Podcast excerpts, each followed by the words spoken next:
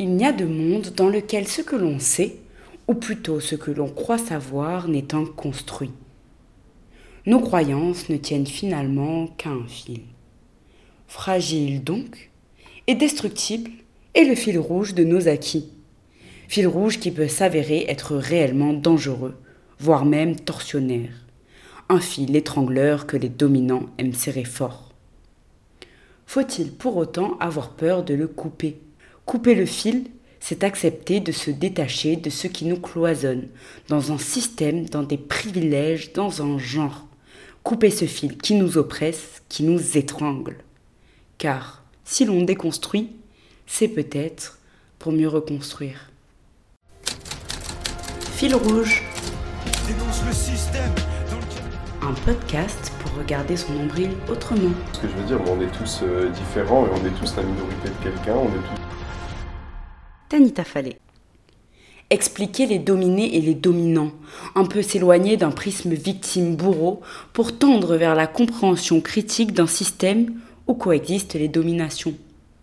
À la tête de cette pyramide sociale, homme sensible s'abstenir, l'homme blanc cisgenre hétérosexuel des pays dits du Nord, occidental donc. Non, non, je n'entre pas là dans une dichotomie vulgarisatrice, parce que la domination est complexe. Et si elle est si complexe, c'est que si le dominant est facilement identifiable parce qu'il a toujours gueulé trop fort, les dominés sont pluriels, parfois même eux-mêmes dominants.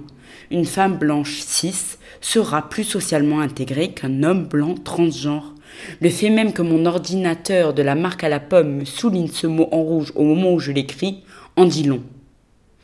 Un homme blanc, cisgenre, hétérosexuel, aisé et valide, quel cumul, a cependant peu de chances d'être socialement dominé et est, de fait, socialement dominant.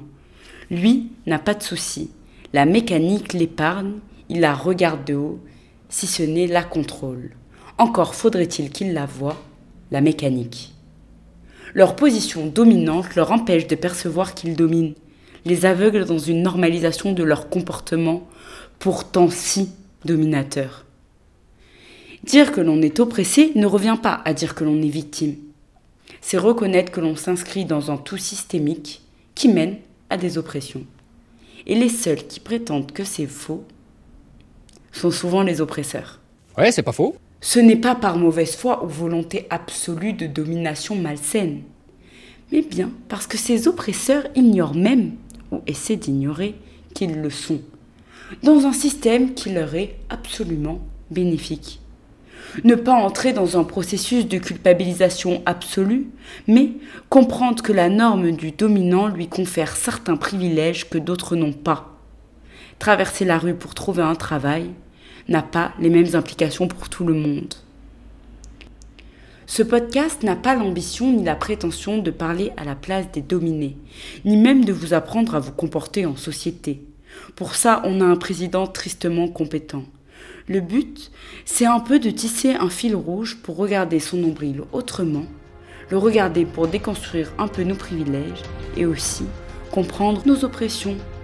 Ouin ouin, s'abstenir.